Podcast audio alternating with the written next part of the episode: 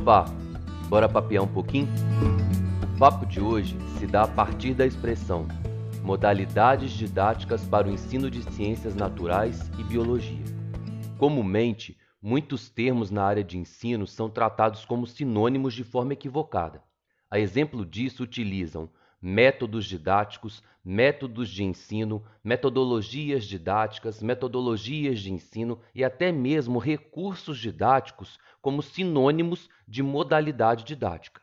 Isso demonstra um erro conceitual. Precisamos compreender que metodologia, como a própria palavra já diz, trata-se de um estudo do método, através dela que se organiza conceitos, regras, posturas e atitudes que servirão de base para a criação de métodos. O método, por sua vez, trata-se de um processo organizado, lógico e sistemático que envolve diversas modalidades para se alcançar determinados objetivos. Então, o que é uma modalidade? Elas podem ser entendidas como ações, atitudes, modos de agir para alcançar determinado objetivo. Já os recursos didáticos são instrumentos, objetos ou materiais utilizados na modalidade didática para a realização das atividades. Um exemplo para ilustrar seria o seguinte: as metodologias ativas apresentam diversos métodos que podem ser utilizados, como por exemplo, ensino híbrido, educação maker, PBL, design think, gamificação ou estímulo. Esses métodos, por sua vez, englobam diversas modalidades didáticas, como, por exemplo, aulas expositivas, discussões, seminários, experimentações, dramatização, oficinas, etc.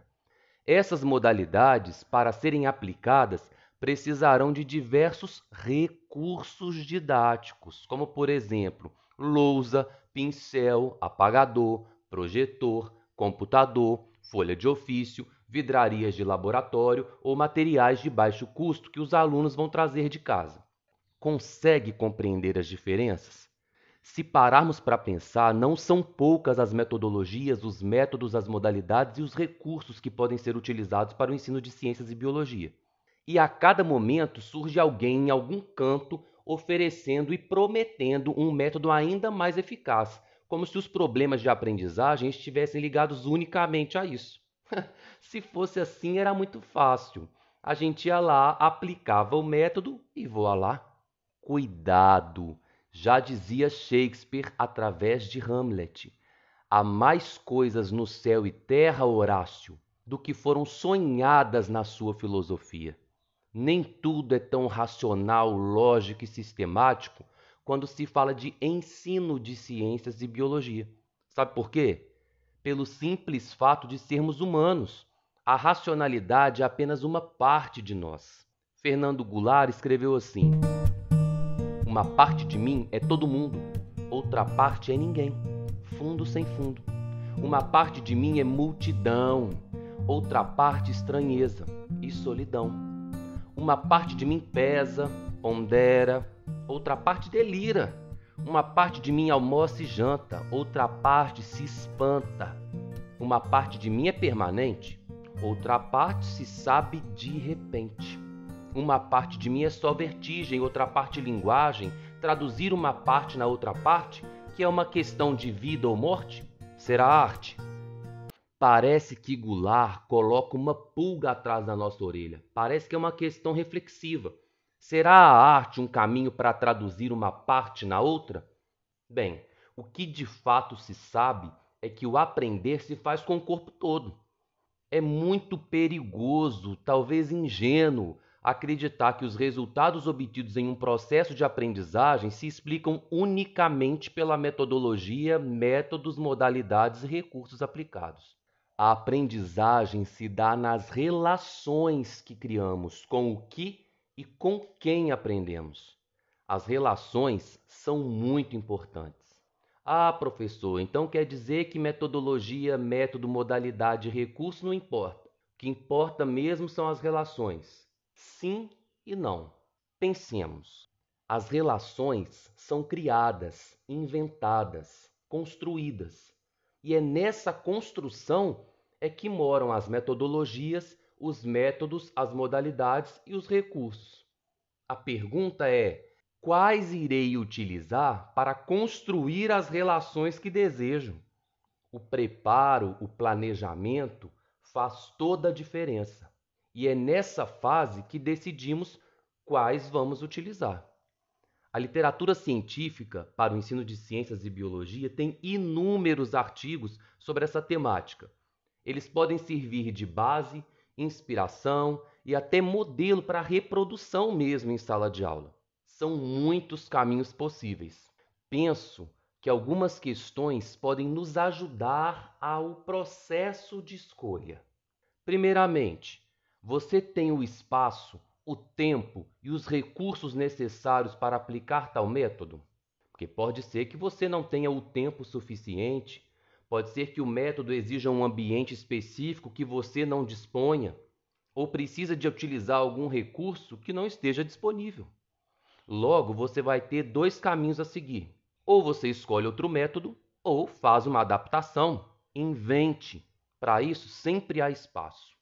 Caso você tenha os três, ainda vale fazer mais uma pergunta. Você tem as habilidades e as competências necessárias para desenvolver esse método? Talvez o método exija habilidades que você ainda não desenvolveu. É uma reflexão sobre si mesmo. E caso você não possua, ainda restam os dois caminhos. Procure outro método ou invente. E se por fim você tem espaço, você tem o tempo, você tem os recursos, você tem habilidades e competências, ainda vai restar algumas questões. Você está realmente motivado a desenvolver esse método? Acredita que será um processo prazeroso para todos os participantes? É um desejo seu? Pode ser que você tenha tudo isso, mas não esteja motivado. Sendo assim, a bifurcação continua valendo. Procure outro método ou invente um. Sabemos que há métodos mais promissores que outros, dependendo do objetivo que se quer alcançar.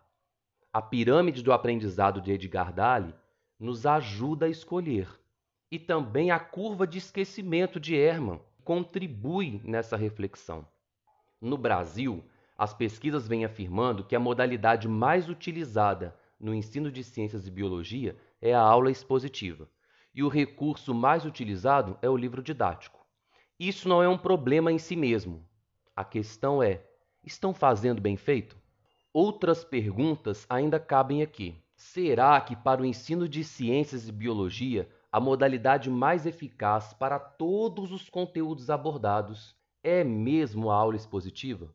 Será que o livro didático é o recurso mais eficaz para poder desenvolver todos os conteúdos do ensino de ciências e biologia? A gente desconfia que não. E se não, qual seria a melhor metodologia, método, modalidade e recurso para o ensino de classificação dos seres vivos, por exemplo? E para a primeira lei de Mendel, fisiologia animal, relações ecológicas, microbiologia? Parece que não existe um caminho que sirva para todos os assuntos, mas que cada assunto a ser abordado irá indicar possíveis caminhos a serem seguidos. Quanto mais se navegou e se lançou nas buscas do desconhecido, mais caminhos de possibilidades surgirão. Navegar é preciso. O famoso aprender a aprender também ajuda. Há quem seja capaz de aprender com quase tudo e com quase todo mundo. Veja o que disse Manuel de Barros. O filósofo Kierkegaard me ensinou que cultura é o caminho que o homem percorre para se conhecer. Sócrates fez o seu caminho de cultura e ao fim falou que só sabia que não sabia de nada. Não tinha as certezas científicas, mas que aprendera coisas de menor com a natureza. Aprendeu que as folhas das árvores servem para nos ensinar a cair sem alardes. Disse que fosse ele caracol vegetado sobre pedra, ele iria gostar. Iria certamente aprender o idioma que as rãs falam com as águas, e ia conversar com as rãs, e gostasse mais de ensinar que a exuberância maior está nos insetos, mais do que nas paisagens. Seu rosto tinha um lado de ave, por isso ele podia conhecer todos os pássaros do mundo pelo coração de seus cantos. Estudara nos livros demais, porém aprendia melhor no ver no ouvir, no pegar, no provar e no cheirar. Parece que Manuel também aprendeu a aprender inventou modos de se aprender. Não sabendo que era impossível, foi lá e fez. Sempre há espaço para as adaptações e para as invenções. E você, que invenções quer fazer?